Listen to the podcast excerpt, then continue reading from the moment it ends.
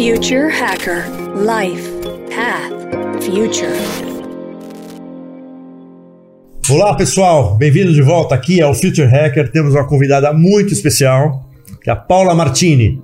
A Paula é especialista em tecnologia e sociedade, head de inovação do Museu do Amanhã e gerente do laboratório de atividades do Amanhã. Ela também é orientadora digital, palestrante, especialista em tecnologia e sociedade, né? Consultora estratégica de comunicação, cultura digital e negócios há 23 anos no mercado digital. Super bem-vinda, Paula, aqui ao Future Hacker. Oi, André. Oi, todas e todos e todos. Boa tarde, bom dia, boa noite. Bem, você é literalmente uma hacker mesmo, né? É uma future hacker com todo esse currículo extenso aí nessa parte de transformação digital. Queria que você contasse um pouco da tua trajetória exatamente e, e, e todas essas andanças aí nessa indústria criativa. Tá, eu sempre trabalhei com cultura, né? E, e, como que, que cultura é algo tão, tão amplo, né? Cultura tem a ver com linguagem, cultura tem a ver com nossa forma de estar no mundo. E em algum momento isso foi atravessado pela tecnologia digital.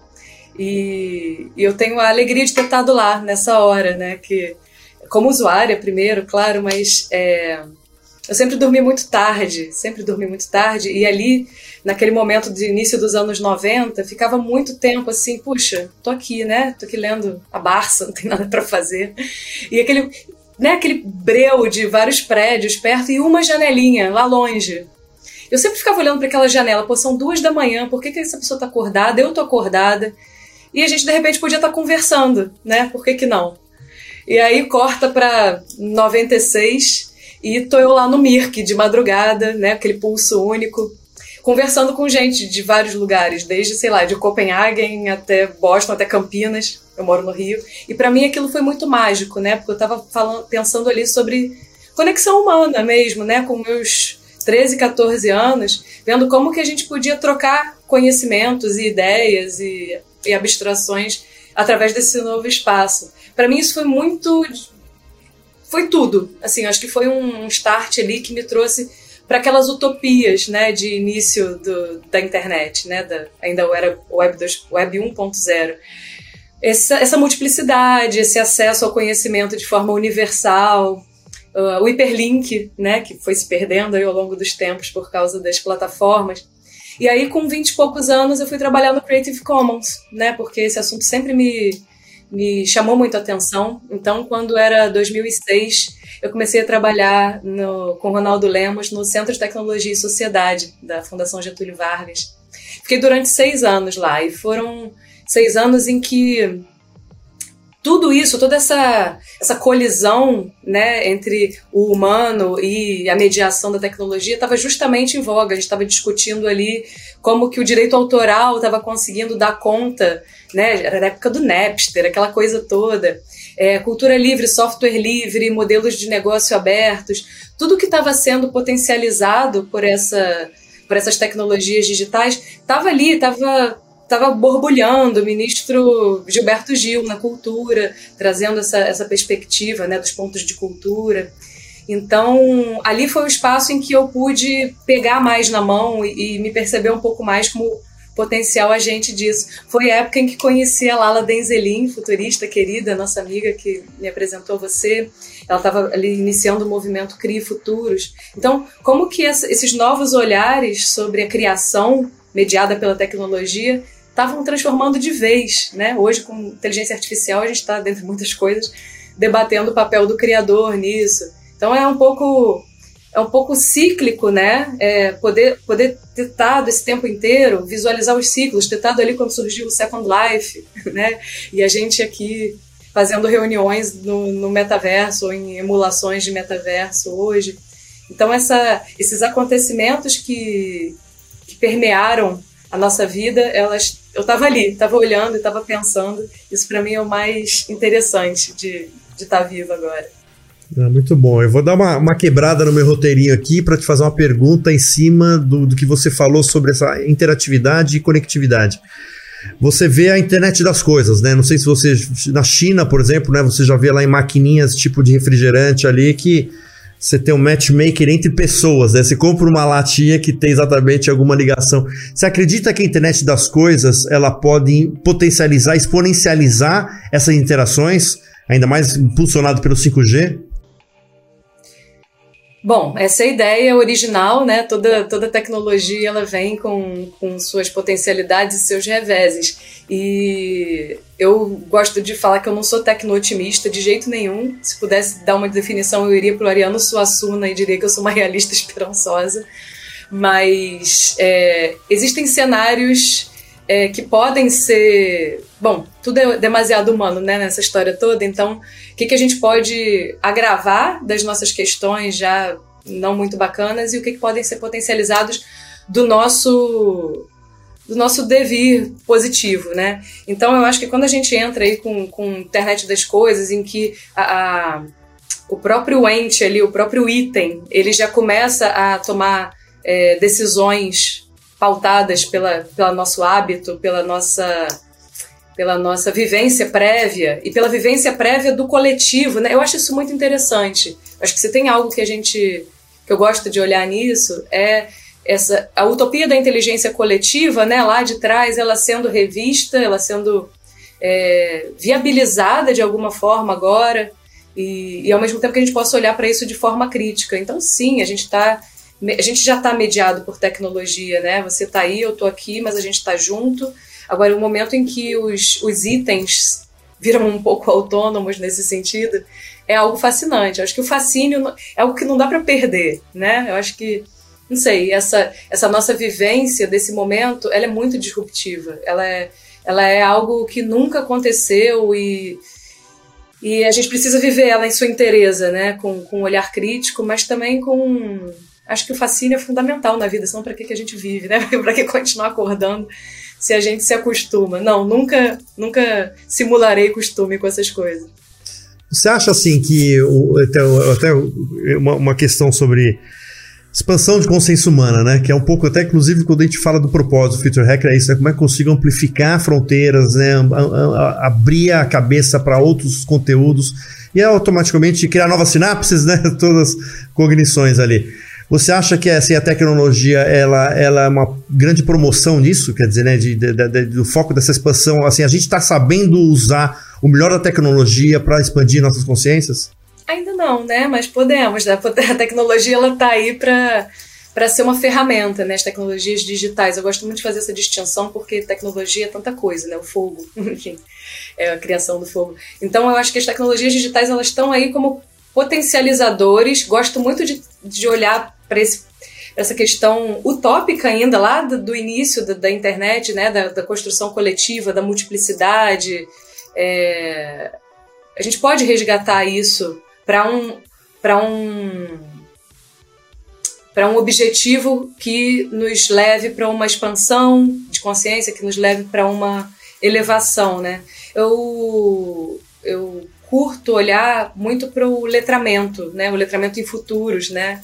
Como que essa a gente pode democratizar de alguma forma o que a gente vive nos laboratórios de, de, de letramento em futuros, os laboratórios de, de experimentação de futuros, né? Tem um monte, um monte de técnicas, um monte de questões. Mas como que isso pode chegar às pessoas, todas, né, comuns, né, que não estão de alguma forma é, debatendo isso como nós estamos aqui agora, mas que a gente possa descondicionar os futuros, dar ferramentas, e aí elas podem ser digitais, mas eu principalmente acho que essas ferramentas elas são inter, é, lá, interpessoais, elas são é, da vivência mesmo, pode ser mediada pela tecnologia digital, mas para a gente passar, transmitir formas de decolonizar os futuros, de descondicionar eles, part... é, tira, tirar as pessoas do que elas entendem como o possível, o que virá, está posto. Não, não está posto. Né? Nós somos agentes ativos, o futuro ele não existe real. Então, o que que nós hoje, o que, que a gente pode fazer para é, criar os futuros que a gente deseja, os futuros desejáveis, os futuros que nos levem para uma para uma vivência da forma como como poderia já estar tá sendo, né? Como a gente pode agora potencializar com a tecnologia. Perfeito. E quando você fala de tudo isso, você tem uma posição, ocupa uma posição muito interessante, né? Que é uma rede de inovação né, do Museu do Amanhã. Você traz isso, toda essa, essa, essa visão de mundo para o museu hoje em dia, não? Bom, eu tento. Eu, eu, aos pouquinhos, né? A gente está num espaço muito privilegiado. O Museu do Amanhã ele tem uma visitação. É, muitas pessoas que vão ao Museu do Amanhã nunca foram a museu nenhum. E, e tá ali, que é um museu de ciências, né? Só que ele é diferente. Ele é um museu que nos leva para dentro do, dessa sequência de perguntas, né? Quem a gente é, de onde a gente veio, para onde a gente está indo, de que forma a gente quer ir. E eu gosto muito de olhar para esse de que forma. Esse de que forma, para mim, é o mais interessante de tudo. Então, é, estar ali como, como rede de inovação e também sendo gerente do laboratório. O laboratório do museu é muito interessante porque ele é o espaço realmente de explodir para o público de uma forma muito ativa e, e e proprietária nas mãos das pessoas experimentações de futuro. Então, em residências, em oficinas, em ciclos provocativos, o que, que a gente pode ali é, dar o gosto, é o gosto de pensar o futuro que a gente deseja, e aquele espaço ali é muito privilegiado nesse sentido. Agora a gente está sediando também a cátedra da Unesco em alfabetização em futuros. Né? A primeira cátedra que é sediada não numa universidade, mas sim num museu. É, e, e, esse espaço do Museu do Amanhã, ele podendo ser essa, essa, esse transbordamento de um letramento, de uma ferramentalização, de uma instrumentalização, para que quanto mais pessoas possam pensar ativamente o futuro que a gente deseja. É uma parceria do Museu do Amanhã com a UFRJ. A gente está iniciando agora, recentemente acabamos de, de, fazer o evento de abertura. Então é um, um, projeto que, que me é muito caro, porque ele de fato ele é instrumentalizador é, lá no profundo. Né? Viver um, um laboratório é, é, algo que, que realmente transforma, que decoloniza a nossa forma de, de olhar para o mundo. Eu acho isso um grande potencial. Paula, como é que fica, assim, né? Essa, não complexidade, mas exatamente essa visão toda que vocês estão tendo.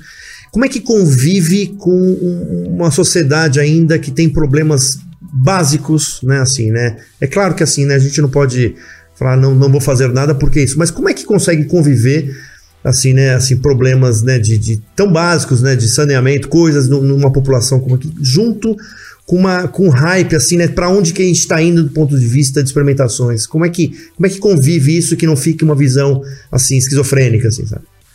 Excelente, André. É excelente, excelente. É, é, é, muito importante esse esse olhar, né? Primeiro a gente poder dar esses passos, um com consciência de classe, né? O, o que que, o que que nos possibilita, assim, nós que de alguma forma estamos aqui como como agentes o que, que nos possibilita estar nesse lugar, o que, que aconteceu para isso estar, tá, e o que, que, o que, que não aconteceu com a gente por causa né, dos nossos, das, nossas, das nossas formas de ter chegado ao mundo, os nossos privilégios. Então, é, é, acho que o ponto um de, de promover essas coisas é, é olhar para a importância disso na base. Né? A, a, a abstração, o pensamento sobre, sobre o futuro, né? essa, essa possibilidade de, ante, de ver, de querer, de fazer acontecer, ela precisa estar na mão de todas as pessoas, ela não pode ser é, enviesada pelo olhar do homem branco do Vale do Silício, por exemplo, né? super privilegiado. Nunca vai ter uma visão do que, que realmente é um problema, do que, que realmente precisa ser sanado. É, então, pensar essa, essas atividades, elas partem sempre de um lugar muito diverso. É muito importante, e né, quem já viveu um, um laboratório de, de, futuros sabe que se a gente tem ali um, um perfil padrão, né, padronizado, seja em qualquer, qualquer escala, é muito a gente perde em riqueza, né? A gente perde em poss possibilidades de, de aprendizado conjunto. É, e a tecnologia digital, ela pode sim ajudar a gente a endereçar esses problemas todos que a gente está endereçando aqui, né? Tá, a gente está tratando, a gente está olhando para eles. Só que se essas tecnologias elas estão na mão de quem nunca passou, ouviu de perto esse tipo de problema, nunca vai ser uma questão. No máximo vai ser assistencialista. Então, é, poder desenviesar as tecnologias, desenviesar é, quem toma decisão, poder trazer pessoas as mais diversas e múltiplas possíveis para os espaços de tomada de decisão é fundamental. Né? É parte de uma decolonização e é parte de poder atender o que precisa ser atendido, né? O que precisa ser, ser sanado em termos, como você disse, muito básicos, para a gente poder ter um espaço mínimo, um respiro para abstrair o que vem. Perfeito, bela resposta. E assim, é, eu penso exatamente, é, exatamente igual, assim, né? E, e aí até um, a gente fez até durante quando a gente fez um ano de, de Future Hacker, a gente fez uma, um painel bem interessante, como se fosse de uma tecnocracia anárquica, né? Plataformas que teoricamente geraria mais controle das pessoas sobre os seus dados, sobre tudo, e, e, e gerar uma, uma, uma, sociedade um pouco mais madura nisso, né? Quer dizer, você acha que a gente está longe de um momento como esse? Quer dizer, a gente pensa, por exemplo, até para a plataforma do blockchain, existem países aí, né, que estão já fazendo experimentações de ser votos em cima de tokens, assim, né? Que não necessariamente, mas tenha uma, é uma forma de você desidratar o governo, as opções, e, e você faz que a sociedade ela seja mais autossuficiente. Você acredita que esse é um caminho meio tópico, mas ele é possível? É a utopia mais maravilhosa. Acho que para chegar lá a gente tem muito, muito letramento na veia, assim, para trazer, né? É... Eu acho incrível que isso aconteça e é para onde está apontando. A Web3 é isso, essa descentralização, é, é, é como você falou, essa, é, essa desidratação das, das instituições mediadoras, né?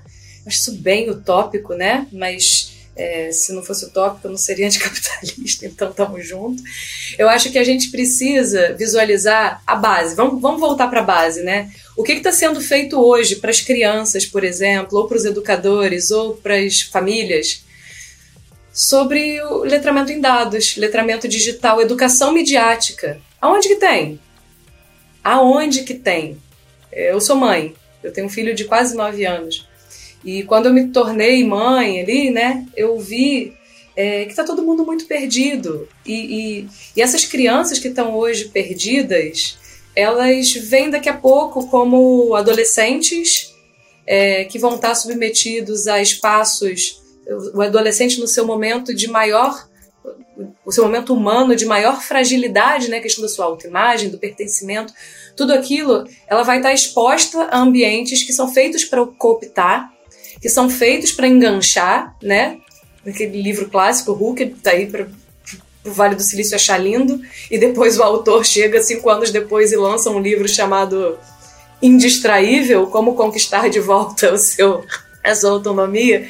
É, é isso, vende-se o, o, o veneno e depois quer vender o antídoto, só que às vezes não dá mais muito tempo. Então, é, voltando um pouco sobre a importância de, da gente letrar, a importância da gente trabalhar a base em muitos sentidos. Como cuidar das pessoas nesse tempo? E como cuidar de quem cuida? Né? Tá todo mundo muito perdido, todo mundo foi tacado dentro do, do digital sem reflexão, sem nenhum tipo de, de, de visão de como funcionam as plataformas, ninguém entende, já fala, já começa a virar piada, e quando começa a virar piada e meme é muito perigoso né? Porque o algoritmo, não sei o que lá, ai, me escutou, tô na mesa do bar, ouvi meu celular. Isso não é engraçado, isso não é maneiro, isso não tá, não tá disposto, é abusivo. O que, que é o abuso? A situação de abuso é quando a gente tem uma simetria de poder, né? É uma simetria de poder, digamos, no abuso sexual. O adulto que está ali atuando, ele tem repertório de que o que ele está fazendo é de cunho sexual e a criança não tem. Então ali tem uma simetria, o abuso moral, todos os abusos eles partem dessa simetria a gente vive uma relação abusiva com o digital. Porque o que acontece dentro das plataformas não é interessante que chegue ao público médio. E o público médio está ali só vivendo e, e, sendo abduzido e não entendendo sobre bolha algorítmica, não entendendo que ele está dentro de um ambiente somente vendo coisas que já o deixam num lugar quentinho, fofinho, confortável, né? Que já são coisas que ele já gosta. Ele não tem contato com o diferente, porque se ele tiver contato, é incômodo e ele vai querer sair. E querer sair não é legal. Querer sair é... Querer sair desmorona o modelo de negócio, né? Então, nada disso é posto, nada disso é falado. Isso tem que estar nas escolas, tem que estar os profissionais de educação, para as famílias. Isso é urgente, né? É, isso é, é parte de, de, política, de governo, isso precisa acontecer. Mas a gente vai para a ponta. A gente fala, ah, fake news. Ah, a fake news é a ponta disso, é o que nos chega e que causa os estragos em que, que estamos.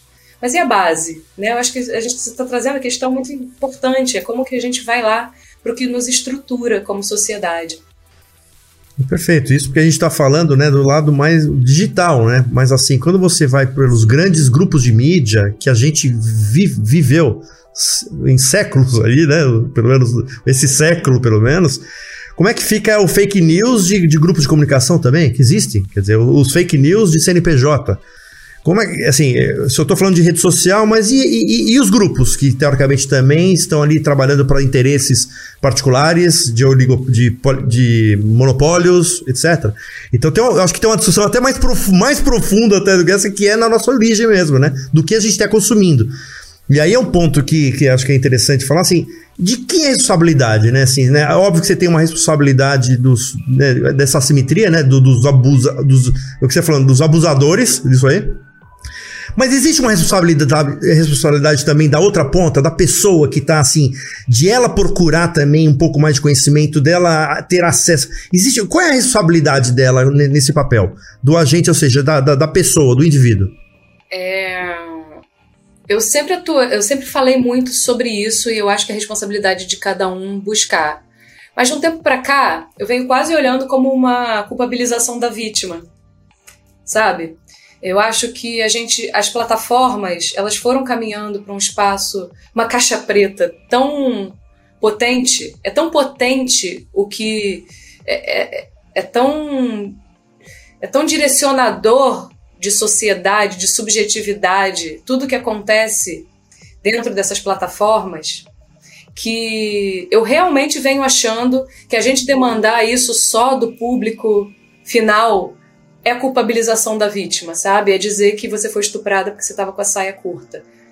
Eu estava apenas vivendo com a saia curta, eu estava apenas entrando num ambiente digital. O ambiente digital estava por design errado. E eu acho que é, ambos os espaços são fundamentais. A gente tem que educar, senão eu não seria educadora, eu não atuaria com letramento digital, com educação midiática. A gente tem que cuidar disso. Mas a gente tem que responsabilizar, a gente tem que cuidar de regulação de plataforma. É aí que a gente vai fazer a mudança acontecer. Não é no micro, porque é, por mais que a gente seja atento, por mais que a gente esteja letrado, a gente cai. Eu caio, você cai, todo mundo cai. E a gente sabe como funciona e a gente está ali.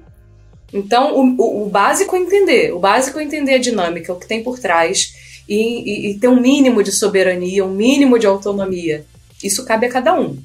A gente tem que buscar é, ativamente, e se não buscamos ativamente, a gente tem que ter políticas que vão cuidar dessa educação. Mas, tão importante quanto isso, ou até mais, é cuidar da regulação desse, dessas, desses ambientes. Eles não estão aí de bobeira, eles estão enviesados por seus interesses comerciais, como todos os meios de comunicação sempre existiram.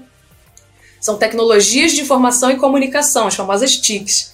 Elas são necessariamente é, movidas são, são, não são é, entidades não lucrativas, elas são negócios. E para serem negócios, elas seguem uma lógica básica de enganchamento e seu economia da atenção, né? E se eu não tenho atenção, eu não posso vender ela.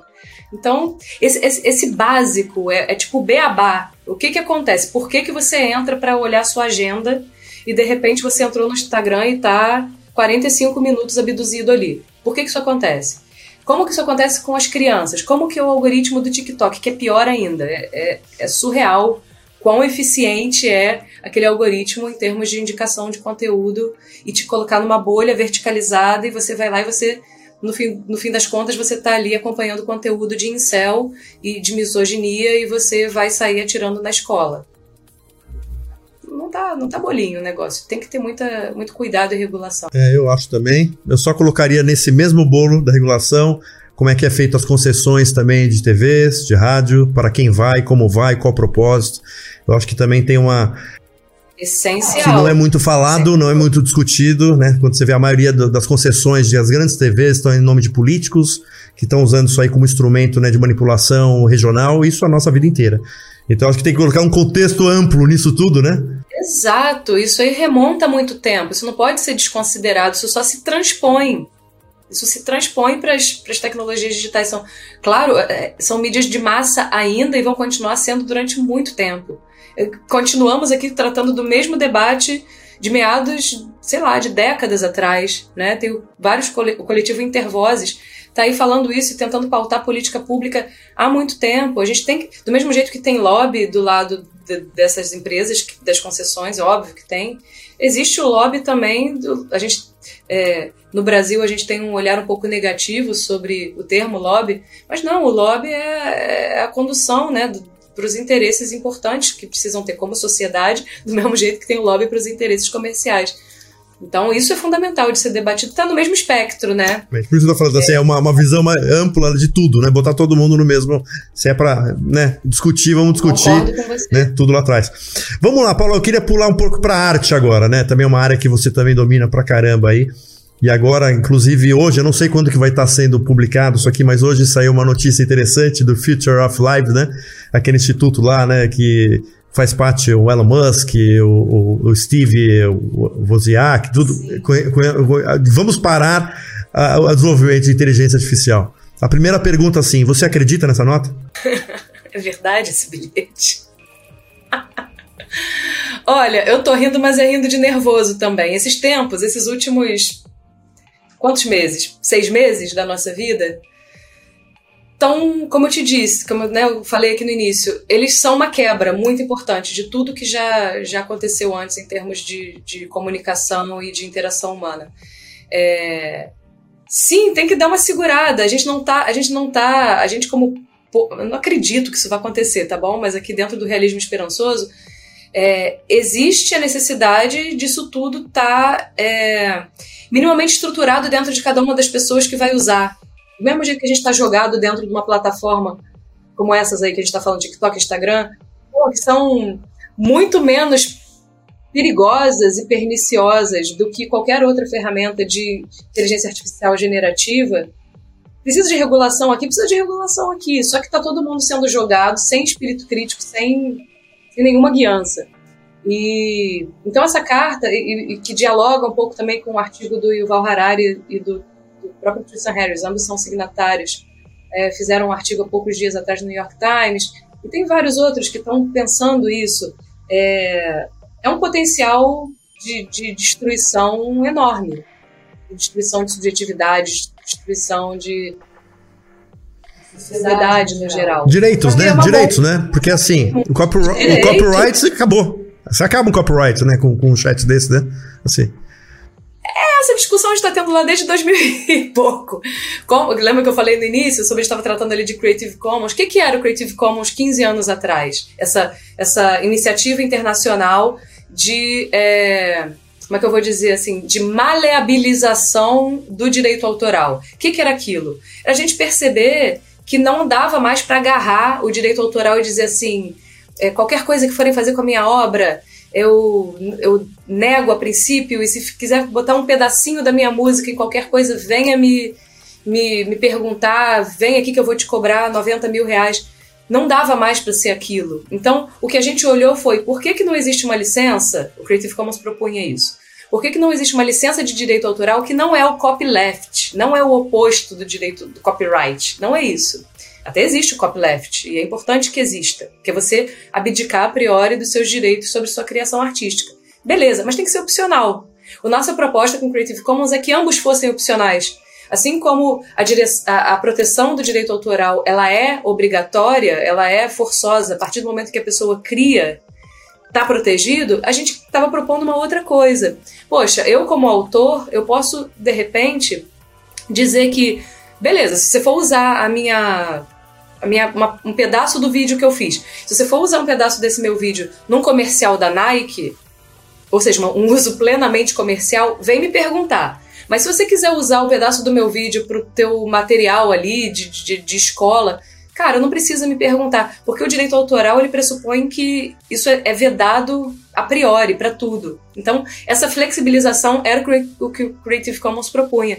E eu acho que está muito atual Olha que louco, né? 15 anos depois a gente está vendo uma coisa parecida nessa seara específica que você trouxe do direito autoral.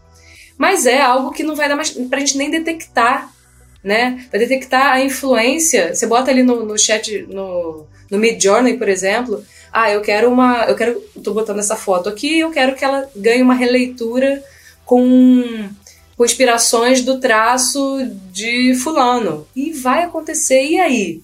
Como que isso se dá? É, é tudo tão fluido, né? Eu acho que tem tanto espaço para a gente debater isso. E aí, mas eu não tenho resposta. Eu adoro, eu tenho mais, muito mais perguntas do que resposta e adoro que seja assim, porque é tão disruptivo que eu não sei como que essa regulação pode se dar. Não faço ideia, você faz. Não, é uma Como questão que exatamente a gente fala que a gente está gerando um monte de perguntas, assim, é, e os debates. Agora é a resposta ótimo, né? a gente não tem mesmo. Por exemplo, exatamente. Porque a gente tem urgência de resposta. Exatamente. A gente por... tem urgência por causa disso, está na mão de todo mundo para ser usado. Olha que louco. A gente tem um exemplo concreto, assim, a, a, o marido da Maria, né, que é a nossa sócia e host do, do canal internacional, ele começou a pegar, fazer algumas artes, né? E ficaram muito legais, né? Foi muito engraçado. Aí eu falei assim, isso é arte ou não é arte? Fiquei pensando, né? Quer dizer, como é que é? Você faz uma recriação de um, de um projeto como esse. Será que vai, assim, aí olhando para o futuro, Paula, vou te explorar então. Eu, eu já acho assim que quando a inovação chega, eu, eu não vejo muito retrocesso. Assim, eu acho que eu não sei o que, que vai acontecer, sabe? Assim, mas eu, eu nunca vi uma, uma tecnologia parar. Assim, ó, vamos parar, não, vai estar tá continuando em algum lugar. Pensando nisso no, no futuro próximo, você acredita que possa ter, por exemplo, uma exposição de uma arte híbrida? Artistas híbridos que, que façam, usam da inteligência para que fazem recriações e aí cria uma, coisa, uma outra categoria de negócio? É a arte das perguntas. Perguntar sempre foi uma arte. Só que agora se chama prompt. Você fazer boas provocações para inteligência artificial pode levar a bons lugares. Você fazer perguntas rasas ou, ou é, imputar ali é, direcionamentos rasos não vai te levar para determinadas excelências possíveis. É, eu acho que é muito interessante porque a gente está dando uma volta. É, eu fiz jornalismo lá na virada do milênio e nunca trabalhei com jornalismo, sempre trabalhei com cultura e comunicação e digital.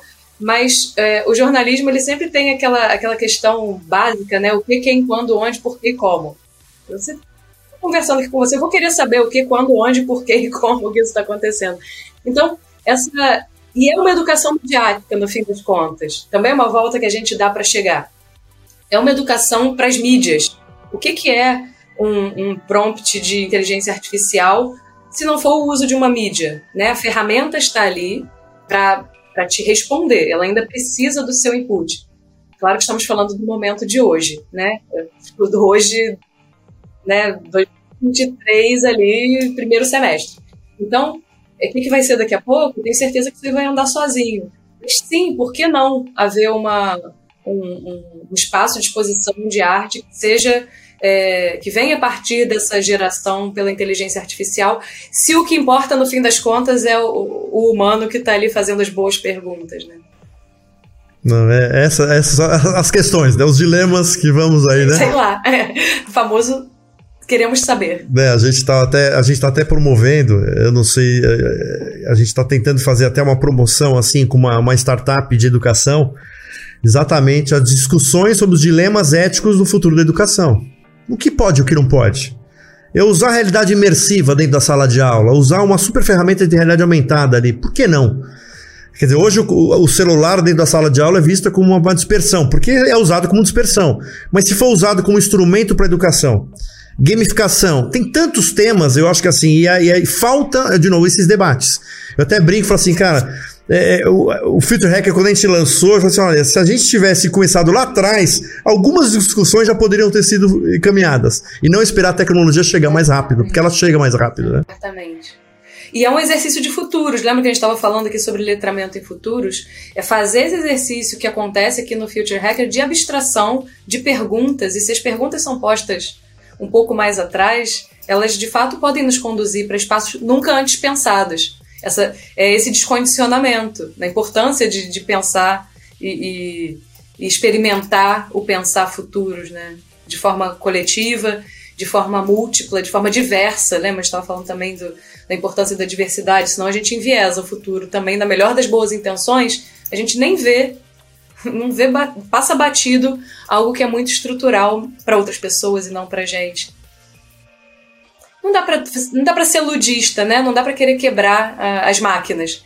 Não é sobre ser ludista, é a gente é, manejar isso de forma consciente, autônoma, soberana, tanto no âmbito o, é, do usuário final, né, do público médio em geral, que aí sim é, está responsabilizado, está envolvido nisso, se letrando, mas também cuidar muito da ala de quem produz as tecnologias, de quem cria, de quem dissemina.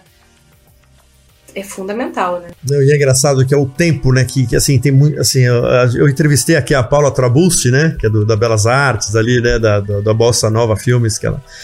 E ela contou uma história maravilhosa que eu falei para ela o seguinte, né? Fazendo essas provocações que você tá falando, né? Assim, por que eu preciso ter o final do diretor do filme? Por que, que eu não posso escolher o meu final? Por que a gente não pode estar num bar discutindo por que o meu final é, foi diferente do seu e a gente entrar numa. Aí ela me contou uma história maravilhosa que na Tchecoslováquia, em 67, teve uma primeira experiência de cinema interativo, onde todo mundo tinha um dispositivo e apertando verde para um personagem por, por verde e o vermelho para outro lado, né? E tinha um animador, tipo, de auditório que ficava no cinema fazendo exatamente, ó, oh, pessoal, tá indo todo mundo pra cá, todo mundo pra lá, assim, né? E foi, teoricamente, a primeira experimentação de cinema interativo. E, e um ponto interessante é por que a Tchecoslováquia? Porque era uma ditadura. Então, teoricamente, o diretor teve um insight naquele momento e falou: cara, olha, eu vou dar para eles a opção. Olha que. Ó, ó, é, maravilhoso uma história dessa, né? Quer dizer, como é que você consegue isso em 67? Enxergar um pouco os dilemas que você vai ter no futuro, é, acho que é, é, é exatamente essa, esse, essa, essa, experimentação né, que você está falando, né? Propondo, né? Como é que consigo enxergar um pouco mais além ali, né? Das, então foi uma história maravilhosa que ela contou. Eu falei, ah, puta, por que a gente não tá numa. Não faz uma nova provocação dessa, né? Dos cinemas né, com finais diferentes, assim, né? Que ia ser muito interessante, né? Olha o papel da arte, né? Você estava trazendo isso. Por que, que a arte é importante? Porque ela é o espaço que, que chega primeiro aqui e depois vem para cá. Se a gente ficar aqui muito no, no cabeção, no debate debate de, de ideias e, e, muito prática, isso não chega nas pessoas é, que já não estão ali minimamente envolvidas nessa questão. E aí a gente fica, mais uma vez, falando dentro de um mesmo de um mesmo ambiente e não explode. Lembra, né? Como é que a gente explode essa, essas histórias para o público, as pessoas normais, os civis, né? Como que isso chega a eles? Eu tenho certeza que é a partir das experimentações artísticas. Como que eu vou pensar um. Agora no museu a gente vai abrir uma exposição lá do laboratório que se chama Sci-Fi, mas ela é Sci-Fi em português mesmo porque é uma ficção científica brasileira, ela só pode ser brasileira e ela é fruto, ela não nasceu exposição. Ela é fruto, por acaso tem exposição, mas o que importou nisso é o processo. Foi uma oficina realizada com grandes nomes de, futurismo, de é, ficção especulativa, futurismo indígena, afrofuturismo, que vieram mentorar e dar oficinas para pessoas que se inscreveram, pessoas normais que olharam lá, viram a chamada pública da gente. Vem aqui oficina de, de criar futuros de uma ficção científica que só pode ser a brasileira. E aí pessoas se inscreveram, pessoas, escritores, tá? Pessoas foram selecionadas, trouxeram né, seus argumentos de contos, trouxeram suas, suas atuações prévias, foram selecionadas e com esses mentores escreveram contos de ficção especulativa e que incorporassem isso, incorporassem elementos de uma ficção científica que não é aquela asséptica, aquela ficção científica que a gente está acostumado, ou super distópica. Não, ela é uma ficção científica brasileira. E aí ficou tão legal os contos que a gente resolveu transformar eles num podcast ficcional em audiocontos, 19 audiocontos com trilha sonora é, original, multiplicidade de, de sotaques. E aí ficou tão legal isso tudo, aí chamamos ilustradores incríveis, Breno Lezer, um monte de ilustradores que transpuseram esses contos. E aí ficou tão legal, é isso, a gente chegar. Falei, cara, isso aqui é uma exposição imersiva, e aí vai ter ali uma, uma experiência de realidade aumentada também para as pessoas poderem, de alguma forma, entrarem nesse universo. E aí sim pensarem, junto com aquelas pessoas que escreveram os contos, como decolonizar, como por que, que o futuro ele é só o que nos está posto pelo norte global? É, como que a gente pode sim ser agente disso? Eu acho que é por aí, é a arte, a arte que move, no fim das contas. Muito bom. A gente tem um entusiasta das ficções aqui, que é o Gui Rangel, né? Que é um, é um futurista que ele usa muito a ficção de uma forma né, de tangibilizar para as pessoas o que é experimentar o futuro, né? Então é, maravilhoso. É maravilhoso. maravilhoso. É aí que a gente chega nos corações. Quando é que começa? depois sobe. Quando é que começa, Paula? É isso aí a exposição? A gente vai abrir no fim de junho essa exposição lá no espaço expositivo do Museu da Manhã, quem já conhece, logo que chega, o espaço expositivo do lado direito, que é do próprio Laboratório de Atividades do Amanhã. Legal. E o que, que tem mais de agenda até o final do, do ano? Hum, a gente vai ter uma exposição sobre os 50 anos do celular no, no mundo, né? 50 anos da primeira ligação do celular. A gente tem também é, outras exposições, não são só exposições que acontecem, né? A gente tem um ciclo de encontros investigativos sobre o futuro da arte, se chama Arte da Manhã. Vai acontecer entre abril e maio, tudo remoto, tudo online, né? Para pessoas do Brasil inteiro participarem a curadoria do Batman Zavarese, e aí a gente tem 18 artistas trazendo suas provocações do que vai ser, do que pode ser, do que quer que seja essa arte do amanhã. Então tem desde Dayara Tucano, Sabrina Fidalgo, é, artistas que a Zaika dos Santos, artistas que já trabalham com digital, mas artistas que são de, de corpo, por exemplo, de, de artes artes expressivas corporais. Então a gente tem aí um, corpo, um, mundo de pessoas trazendo isso é, para. Acho que o número de pessoas no total que já se inscreveram são 18 mil pessoas inscritas, todas já estão lotando ou já lotaram. Então é isso, vou botar 18 mil pessoas para pensarem, aventarem e explodirem o que, que pode ser essa arte do futuro. Enfim, tem uma série de coisas legais acontecendo no museu. Maravilhoso, você está num um parque de diversões ali, né? com muita é, é um coisa. Parque de muita coisa, de, né? de experimentações de futuro. E é isso, é, é, o que tem de humano nisso, o que, que as pessoas podem experimentar. Não, perfeito. É um pouco que a gente fala também, tudo que a gente pode falar de qualquer coisa de tecnologia, como é que eu ajudo as pessoas, né? organicamente, né? A consciência das pessoas. Paula, queria agradecer pra caramba a sua presença aqui, foi um papo ótimo aqui, você vê que passou super rápido, aí quando você vê já foi 40 minutos ali, mas foi ótimo. Aí eu queria deixar as portas abertas aí, de pensar em coisas que a gente possa fazer junto aí com o Future Hacker, e estamos aí à disposição. E agradecer novamente. Fiquei muito fã desde que, desde que a Lala me apresentou um tempo atrás. Fiquei fã, fiquei acompanhando. Future Hacker é muito importante, é aquilo que você falou, são são olhares múltiplos para é, arejar as nossas possibilidades de futuro, né? E ricos e de vários, vários segmentos. É isso que a gente precisa, né? Não ficar aqui nas nossas verticalidades de, de olhar, não, tipo, o que, que pode vir da biologia? O que, que pode vir das árvores? Né? Essa, essa antecipação regenerativa que as árvores e as plantas têm, e a natureza como um todo. O que, que a gente pode trazer isso para o nosso futuro? Que legal, obrigada pelo convite. Estou muito feliz de estar aqui com você. Falando em árvore aí, a gente está louco para trazer o Irto Kranak para falar um pouco dessa parte de colaboração entre a natureza. Puxa, vai ser Será um papo maravilhoso. Incrível. é isso aí, pessoal. Obrigado, Nossa, Paula. Pode. Pessoal, até a próxima aí. Obrigado. Future Hacker Life Path Future